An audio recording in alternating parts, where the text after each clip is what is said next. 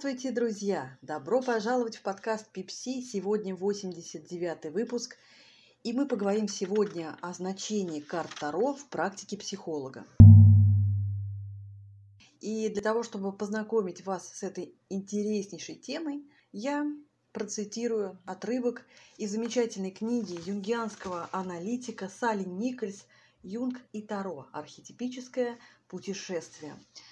И, возможно, ее мысли, ее идеи, которые сегодня прозвучат, помогут вам понять, какое же значение, какую роль играет колода Таро в работе психолога, в исследовании бессознательного человека, в практике, в анализе, наравне а, с анализом сновидений и другими методами аналитической психологии Карла Густава Юнга. И, возможно, сегодня как раз будет обозначен самый главный вопрос. Является ли а, работа с картами в работе психолога гаданием, чем-то связанным с предсказанием? Или это нечто более глубинное, нечто более тонкое и детализированное? Работа, которая позволяет людям понять собственные бессознательные побуждения, мотивы и познакомиться со своим «я» ближе. Итак, давайте начнем. Является ли это гаданием? Вашей первой ассоциации на расклад или чтение карт было, вероятно, гадание. В любом случае так было со мной. Но я никогда не использую карты для предсказания конкретных будущих событий ни для себя, ни для других. Я считаю, что это обычно не помогает и может вообще оказаться вредным. Вместо этого я рассматриваю карты как символические изображения архетипических сил, действующих во всех проявлениях жизни в разное время, сил, требующих нашего внимания сейчас, в настоящий момент. Когда я говорю, что я не использую карты для предсказания будущих событий, я не имею в виду, что символическая интерпретация не имеет отношения к внешним событиям, которые могут произойти в будущем. Естественно, любой метод, расширяющий осознание себя в настоящем, будет иметь глубокие последствия для будущего, когда мы возвращаемся из освещающей встречи с бессознательным мы буквально становимся не той же личностью, которой мы были час назад. Иногда мы выходим, сияя от большого прозрения, светясь огнями звоня в колокола. Чаще всего мы реагируем не сразу, возвращаясь к нашим ежедневным делам с полным карманом небольших прозрений – крошечными всходами, медленно созревающими в последующие дни и недели. Но независимо от того, какие возникнут мысли интуиции и каким бы образом они не появились, они, несомненно, вызовут изменения в наших внутренних образах и внешнем поведении. И эти новые способы бытия и поведения повлекут за собой новые реакции со стороны людей – и ситуации в нашем окружении. Что еще более важно, по мере того, как мы развиваемся и изменяемся, откроются новые интересы, новые контакты и новые выборы. Так что мы не только возвращаемся к нашей старой жизни по-новому, но и во многих отношениях начинаем привлекать совершенно новую жизнь. С этой точки зрения можно сказать, что символическое – а не буквальное прочтение Таро не предсказывает заведомо данное будущее, а представляет нам возможности участвовать в создании нового и непредсказуемого будущего. Интерпретирование – предсказательное или символическое? Конечно, есть множество случаев, когда можно ретроспективно наблюдать, как предсказательная интерпретация карт могла бы быть абсолютно правильной в том, что событие предвиденное таким образом действительно произошло. Тем не менее, я чувствую, что предсказательная интерпретация, какой бы истинной она не оказывалась на открытом уровне, упускает внутреннюю истину, которую мы ищем в прочтении Таро и отвлекает наше внимание от истинного понимания себя.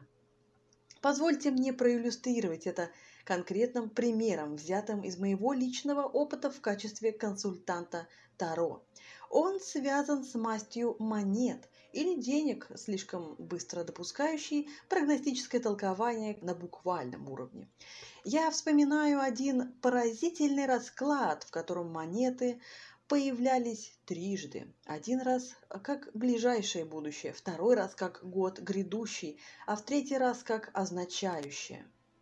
И хотя искушение к этому было почти непреодолимым, но моя клиентка и я не трактовали монеты как предсказание о будущем денежном богатстве. Мы рассматривали эти золотые монеты как символические представления энергии, ранее погруженной в темную землю бессознательного. Но теперь добытые, отчеканенные, отполированные и готовые к использованию. Моя клиентка восприняла подобное мандале строение монеты как символ глубинной самости. Она заметила, что у туза монет были две синие ручки, и она почувствовала, что эти ручки могли бы помочь ей ухватить новое золотое понимание и использовать его творчески. Она заметила, что эти парные ручки были расположены по обеим сторонам монеты, что означало для нее что это новое понимание может быть ухвачено и удержано вместе с другим человеком. Она связала это с конкретным человеком, с которым она была в настоящее время не в ладах, поскольку ее отношения с этим человеком включали помимо прочего финансовые проблемы. Мы начали трактовать монеты как представляющие деньги. Но мы все еще не рассматривали их в прогностическом виде, как предвестников будущей неожиданной удачи. Мы воспринимали это как, что Таро подсовывало монеты как способ привлечь ее внимание к необходимости начать более осознанно относиться к деньгам. Одна карта, в частности, валет монет, показался моей клиентке, держащей монету для ее изучения, как бы спрашивающим ее, как вы относитесь к деньгам? Вы стремитесь к ним, презираете их, пытаетесь подняться над ними или как-то еще? Пока она искала ответы на эти вопросы, она обнаружила, что никогда ранее не изучала свои чувства по отношению к деньгам. Хотя она была далеко не богатой, она всегда была финансово обеспеченной. У нее не было страха оказаться в полной нищете и не было видов на богатство в будущем. Она никогда не прекращала не размышлять над тем, каково было бы стать безнадежно бедным, не исследовать возможности, которые могло бы принести великое богатство и ответственности, которые оно могло повлечь за собой. Когда она начала играть фантазиями на эти темы, она пришла к выводу, что в каком-то смысле она могла бы лучше справиться с нищетой, чем с огромным богатством. Хотя в некоторых областях ее жизни она приветствовала бы возможность увеличения досуга и расширения выбора, предлагаемые богатством, она также чувствовала, что восприняла бы эти расширяющиеся горизонты ужасно пугающими и запутывающими. Она чувствовала, что согласие на каждую предоставляемую возможность расщепило бы ее, как она выразилась, на 17 направлений. Она рассказала мне, например, что она любит путешествовать и что она уверена, что будь такая возможность, у нее возникло бы искушение провести свою жизнь в бесконечных круизах в ущерб своему внутреннему путешествию которое теперь стало основным фокусом ее жизни. Она также чувствовала, что она могла бы не получать удовольствия от этих круизов, потому что она всегда бы чувствовала себя виноватой, тратя все эти деньги на себя, в то время как миллионы голодают. Мы провели оставшиеся несколько минут нашей встречи, обсуждая эту вину. Было ли, мы задавались вопросом, это чувство вины вызвана миллионами голодающих, по отношению к которым она мало что могла бы сделать, не была ли эта вина больше связана с ее пренебрежением глубинной самостью, по отношению к которой она могла бы многое сделать? Мы обе настолько погрузились в это обсуждение, что наше общее время прошло без единого взгляда в направлении этого неожиданного наследства, которое является крайне желаемым сокровищем любой гадающей цыганки. Достаточно интересно, что в этом случае такое предсказание цыганки звучало бы правдоподобно.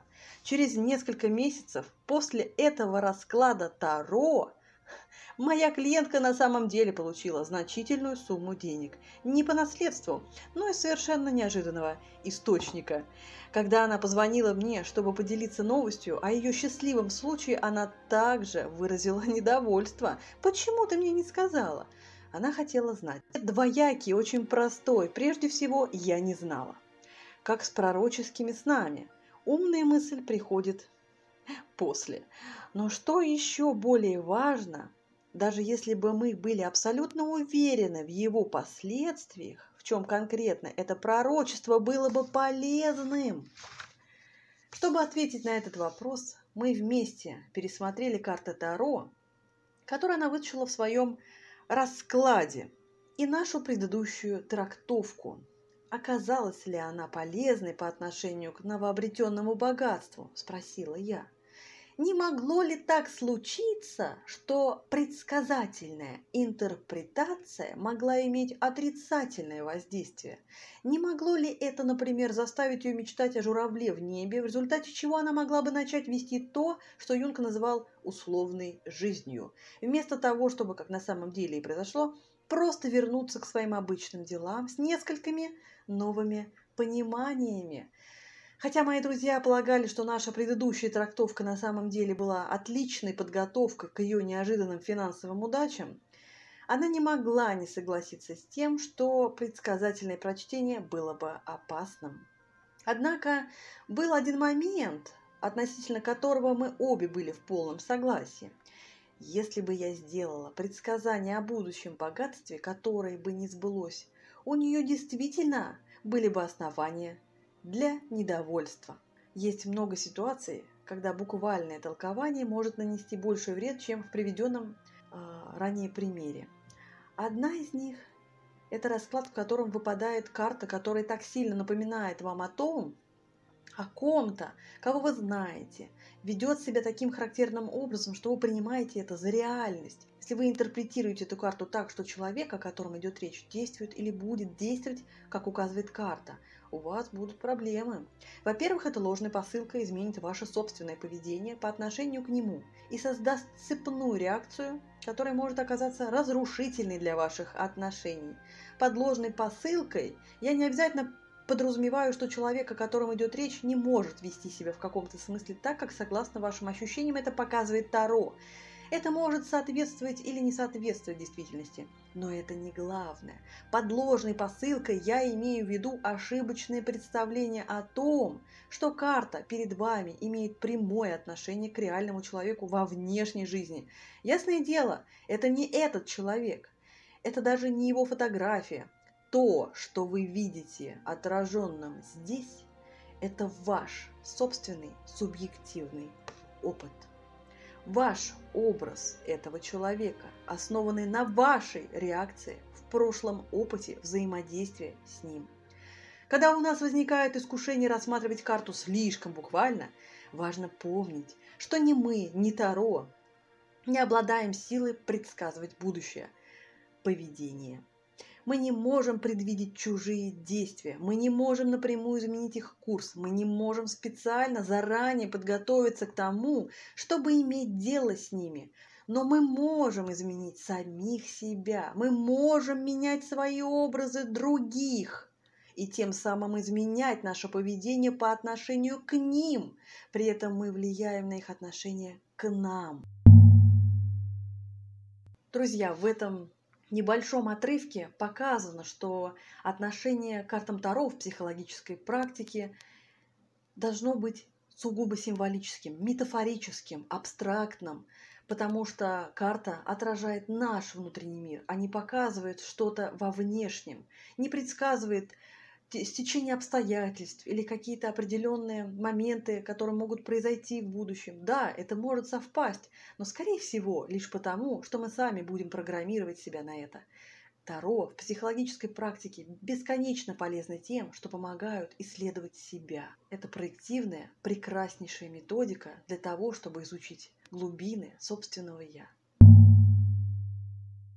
А на сегодня это все. Слушайте Пипси, чтобы слышать себя. Подписывайтесь на мой подкаст, присоединяйтесь к сообществам Пипси в соцсетях.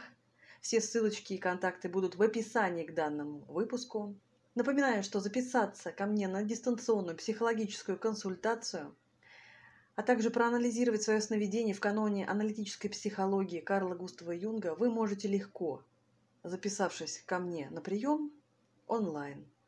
Все контакты я также оставлю в описании к данному выпуску. Хорошего дня! Слушайте Бипси, чтобы слышать себя. Спасибо. thank you